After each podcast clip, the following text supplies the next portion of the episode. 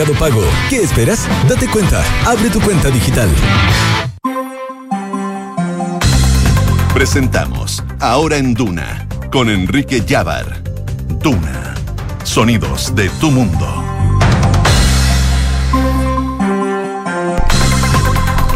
Una de la tarde en punto. ¿Cómo están ustedes? Sean bienvenidos a esta nueva edición de Ahora en Duna, acá en el 89.7. Este día viernes 16 de febrero, donde ya empezamos a entrar en la segunda quincena de este mes estival, este mes de vacaciones. Y por supuesto, para hoy día en Santiago esperamos una temperatura máxima de 32 grados. A esta hora, según la Dirección Meteorológica de Chile, los termómetros marcan 26,9 grados. Se espera que tanto para el día sábado como para el día domingo tengamos temperaturas máximas de 34 grados. La región de Valparaíso, donde nos escuchan a través de la 104.1, la temperatura actual es 17 grados y espera una temperatura máxima de 22 para esta jornada. Mañana la máxima probable será de 24 grados y el domingo eh, caería 2 grados para llegar a los 22. En Concepción, lugar donde nos escuchan a través de la 90.1, la temperatura actual es de 19 grados y la temperatura máxima llegará a los 20. Un fin de semana también bastante agradable donde el sábado la temperatura máxima será de 24 y el domingo de 26. Y en Puerto Montt, lugar donde nos escuchan a través de la 99.7, la temperatura hasta ahora es de 21 grados, la máxima será de 24 y en torno a los 20 grados se esperan que sean las temperaturas máximas para el fin de semana. Si usted no está en ninguna de estas ciudades, nos puede escuchar, por supuesto, a través de nuestro sitio web duna.cl y de nuestra aplicación Radio Duna. Y siendo la una de la tarde con un minuto, los invito a revisar los titulares en la voz de Francesca Ravizza. ¿Cómo estás, Fran? Bien, ¿y tú, Quique? Bien, también. Qué bueno. Revisemos los titulares. Vamos.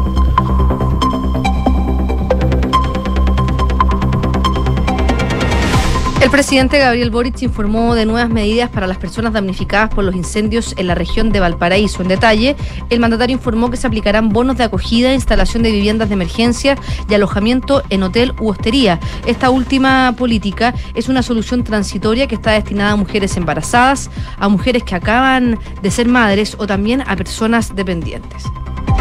El, sindicato de trabajadores de la fundación de la fundición Paipote de la empresa nacional de minería confirmó que retomarán hoy las movilizaciones para evitar el cese temporal de las operaciones del recinto. El presidente de la organización declaró que el gobierno ha sido indiferente con la región, ninguna autoridad ha dado respuesta.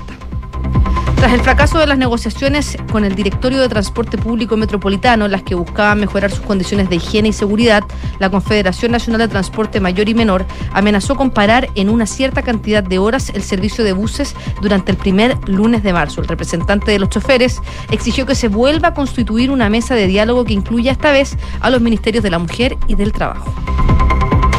El subsecretario del Interior, Manuel Monsalve, se refirió a la resolución de peligrosidad mantener videollamadas con el exterior. La autoridad señaló que todos los esfuerzos en materia de seguridad pierden todo el sentido con la decisión y que el Ministerio de Justicia va a tomar las medidas correspondientes para que esto no vuelva a ocurrir. En noticias internacionales, la esposa del líder opositor Alexei Navalny declaró que el presidente Vladimir Putin y su entorno pagarán por la muerte de su marido. El líder opositor ruso murió de manera repentina en la prisión ártica en la que se encontraba desde diciembre pasado, según informaron los servicios penitenciarios de Rusia. La policía estadounidense informó que la banda venezolana transnacional Tren de Aragua ya estaría instalada en Nueva York tras registrar una serie de crímenes violentos. Acorde con lo consignado por varios medios locales, el robo de celulares para obtener los fondos de cuentas bancarias de las víctimas sería el principal foco de esta organización.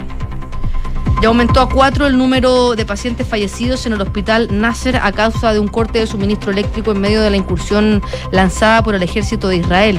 En paralelo, el portavoz del alto comisionado de la ONU para los Derechos Humanos recordó que las infraestructuras médicas están protegidas bajo el derecho internacional humanitario. Gracias, Fran. Nos vemos. Una de la tarde con tres minutos, revisamos noticias de esta jornada porque el presidente Gabriel Boric está desplegado en la región de Valparaíso, lugar donde ayer también conocimos que el mandatario va a tomar algunos días de vacaciones que van a partir a partir del próximo lunes hasta el día 28 de febrero, donde va a retomar sus actividades. Todo esto, por supuesto, dentro del plan de vacaciones flexibles que ha definido el Palacio de la Moneda, tanto para el presidente Gabriel Boric como para todos los ministros del comité político, eh, enfocado por supuesto en a la atención a las emergencias que hemos tenido durante el mes de febrero y también como ha sido los incendios que han sido voraces y que han eh, ha afectado gran parte de la región de Valparaíso, lamentablemente también cobrando muchas vidas humanas. Y es por eso que hoy día el presidente Gabriel Boric anunció nuevas medidas para los damnificados por estos incendios y en específico desde el sector El Patagual en Villa Alemana, en la región de Valparaíso, el presidente Boric, acompañado de la ministra secretaria general de gobierno Camila Vallejo y el ministro subrogante de Obras Públicas José Andrés Herrera y otras autoridades, informó y dio cuenta de estas nuevas medidas en específico para las personas damnificadas por estos incendios en la zona. Fue así como el jefe de Estado explicó que mientras se avance en la reconstrucción de las viviendas, se van a aplicar también tres tipos de soluciones que son transitorias y las que irán de acuerdo a los perfiles y necesidades que tengan cada uno de los afectados que las soliciten. En detalle decía el mandatario, eh, se van a aplicar, por ejemplo, bonos de acogida, instalación de viviendas de emergencia y también alojamientos en hoteles u hostería. Sobre esta última medida, el presidente Gabriel Boric explicaba que es una solución transitoria y que está destinada especialmente a mujeres embarazadas o que acaban de dar a luz a su primer hijo. Y sobre esto tenemos las declaraciones del el mandatario. Escuchemos sus palabras. Por último, el alojamiento en hotel u hostería, también para ayudar a recuperar a estas pymes de también todo el sector es una solución transitoria que está destinada especialmente a mujeres embarazadas, a mujeres que acaban de parir o a, también a personas dependientes, sin importar su edad. Ahí escuchábamos las palabras del presidente Gabriel Boric, quien explicaba en este bono de acogida eh, donde se va a trasladar, por supuesto, a personas damnificadas que tengan una dependencia mayor de algún tipo, eh, como él lo explicaba, a hoteles u hosterías, mientras se avanza, por supuesto, en el proceso de reconstrucción de su vivienda. Otro punto que fue importante fue el bono de acogida, donde el presidente Boric explicó que estos bonos consisten en un aporte económico de un poco más de 10 unidades de fomento, lo que equivale más o menos a 367 mil pesos al mes, para que puedan aportar a familias o amigos que los reciban o poder también complementar el pago de un arriendo con este dinero. El mandatario explicaba y detallaba que este aporte va a ir destinado para quienes sean tanto propietarios o hayan vivido en campamentos que eran parte de los programas serbios con soluciones definitivas en curso. Explicaba y decía, este bono se va a pagar hasta que tengan una solución de techo, ya sea transitoria o definitiva, y además explicaba que quienes vivan como allegados por al menos seis meses también recibirán el aporte, así como las familias arrendatarias cuya vivienda fue totalmente eh, destruida. El monto en cuestión será entregado por un periodo de tres meses ojalá mientras se avanza a estas soluciones que son más definitivas. Sobre las viviendas de emergencia, el presidente Gabriel Boric también tuvo un especial dedicación porque explicó que estas van a estar destinadas a las familias que cumplan primero con los requisitos y que cuenten con un terreno que se encuentre en condiciones de poder habitarlas.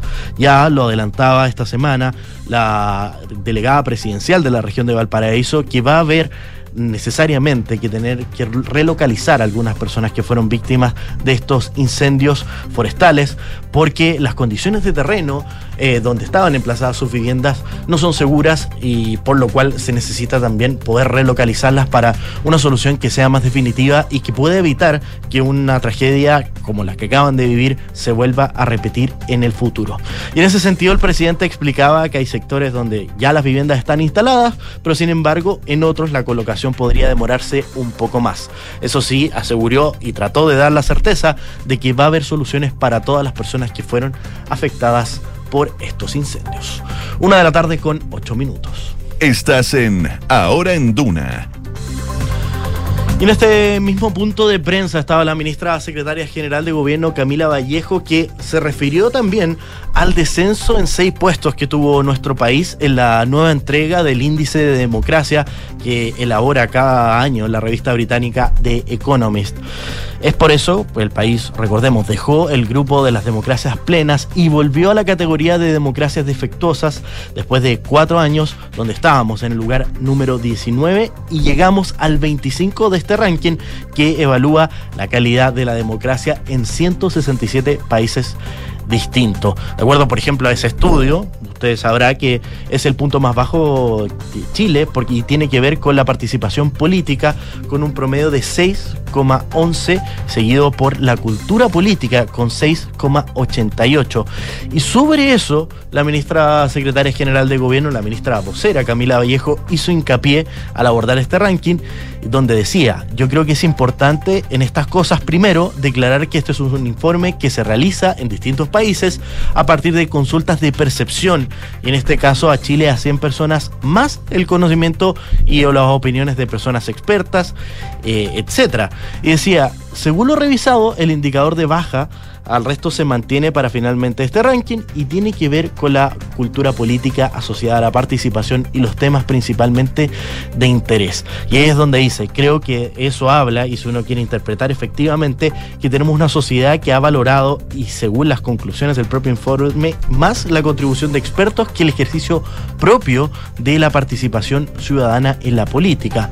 Junto a eso, Camila Vallejo revelaba que tenemos tremendos desafíos, sobre todo en el fortalecimiento de nuestra democracia y eso pasa independientemente de este informe, de poder encontrar también a través de la política y la institucionalidad política las soluciones a las urgencias sociales.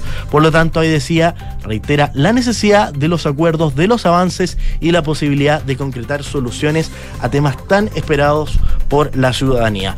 Haciendo referencia, por supuesto, a que la ministra Camila Vallejo ha sido protagonista esta semana por el llamado que hizo a la oposición a enmendar el espíritu del expresidente Sebastián Piñera y poder lograr acuerdos sobre todo para la reforma previsional, volviendo a la fórmula del 3 y 3. Recordemos que esa fórmula del 3% para cotización individual y 3% para solidaridad se había discutido a través de la reforma previsional que impulsó en su minuto el gobierno del expresidente Sebastián Piñera.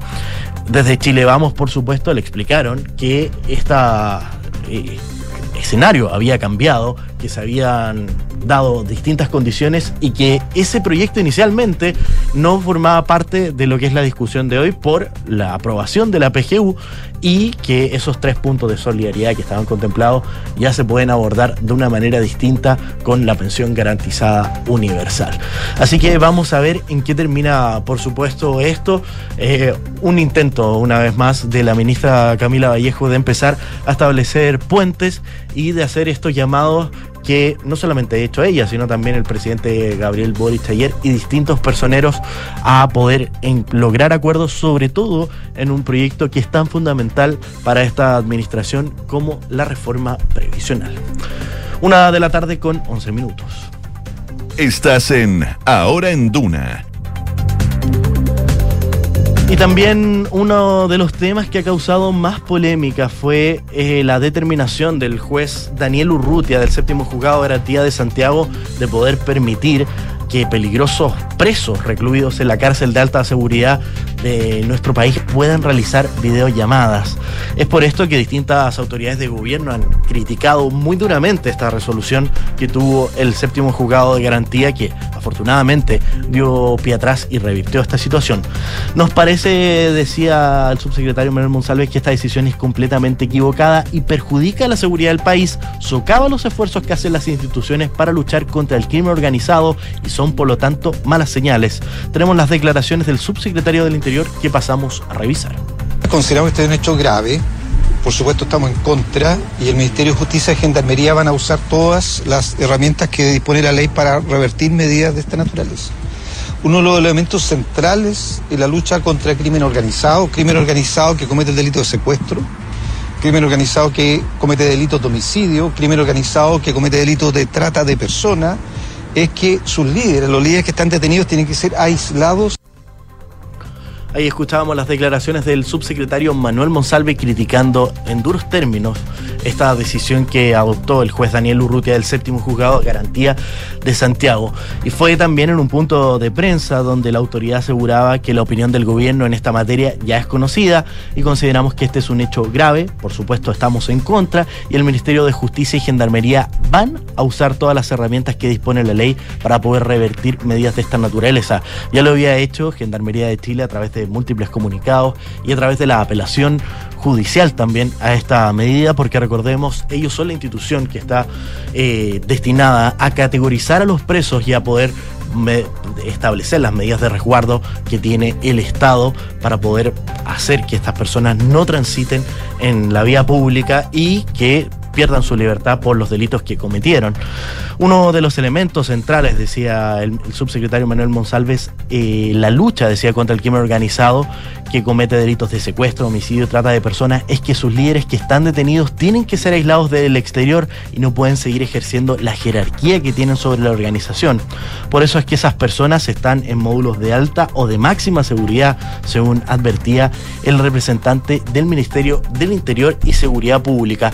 Y ese esfuerzo que hace el Estado pierde todo el sentido si finalmente un juez de la República los autoriza a comunicarse por videollamadas con sus familiares o incluso con eventuales integrantes integrantes de las propias organizaciones criminales que ellos eh, representan. Por lo tanto, decía reiterar que nos parece un hecho grave, no debería ocurrir y a través del Ministerio de Justicia y Gendarmería el gobierno va a utilizar todas las herramientas necesarias para evitar que esto vuelva a ocurrir. Sobre esto no solamente desde el gobierno tuvieron palabras críticas, sino también desde Chile Vamos y el socialismo democrático criticaron la resolución que tuvo el juez Daniel Urrutia de poder permitir que estos reos del recinto penitenciario especial de alta seguridad se comunicaran a través de videollamadas. Eh, que estaban, por supuesto, destinadas a eh, tener contacto con sus familiares, pero que no se descartaba que pudieran eh, tener contacto con otras personas. Y es por esto que, por ejemplo, el diputado del Partido Socialista, Raúl Leiva, quien es presidente de la Comisión de Constitución, Legislación y Justicia de la Cámara de Diputados, dijo que esto se trata de una situación que es compleja y que no se condice con el nivel de peligrosidad de la principal banda de crimen organizado que opera en nuestro país. Esperamos, decía, que la Corte de Apelaciones pueda enmendar este tipo de situaciones que ponen en riesgo una de las principales investigaciones del crimen organizado que se está llevando a cabo en nuestro país. También tuvo palabras para esto la senadora de la UDI, Luce Bensperger, que también es la presidenta de la Comisión de Constitución, Legislación y Justicia y Reglamento del Senado, donde indicó que le parece extremadamente grave, más aún cuando estamos hablando de la cárcel de autoseguridad, y también cree que dicha resolución está el filo de la legalidad cuando ya a fines del año pasado se aprobó la ley que prohíbe la tenencia de aparatos celulares o cualquier otro aparato tecnológico que permita mantener contacto con el exterior.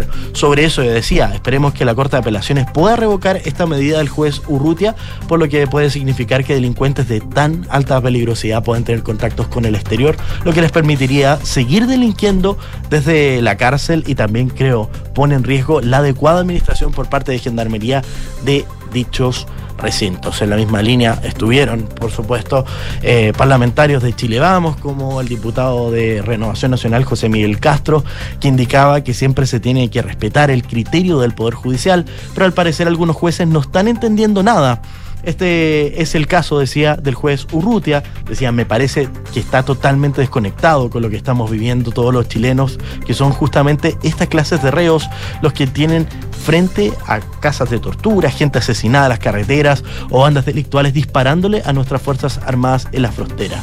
Decía, y era muy tajante, si este tipo de jueces no entiende la realidad, vamos a tener que legislar para quitar la posibilidad de entregar este tipo de beneficios a reos que son sumamente peligrosos.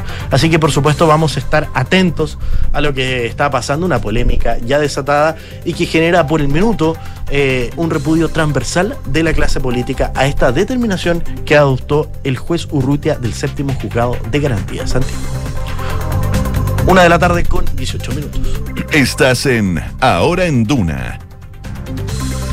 Bueno, eh, otra de las noticias que ha estado dentro de la opinión pública es la iniciativa que ha tenido la Municipalidad de Las Condes que busca cambiar el nombre de una calle de la comuna por Avenida Sebastián Piñera Echeñique. Este proceso comenzó el día 12 de febrero mediante una encuesta ciudadana que, como ya informaba, la comuna de Las Condes ya suma más de 17 mil votos.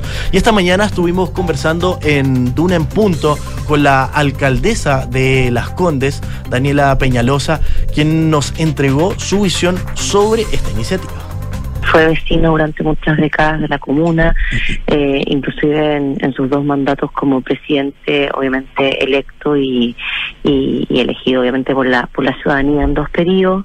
Eh, merece, este este homenaje, como tú bien planteabas, de poder rendir un homenaje a, su figura, al rol que jugó en términos eh, importantes para, para el país, para todos los chilenos. Ahí escuchábamos las declaraciones de la alcaldesa de la comuna de Las Condes, Daniela Peñalosa, que impulsa, eh, por supuesto, esta consulta que busca cambiar algún nombre de alguna de las calles de su comuna por la de Avenida Sebastián Piñera Echeñique.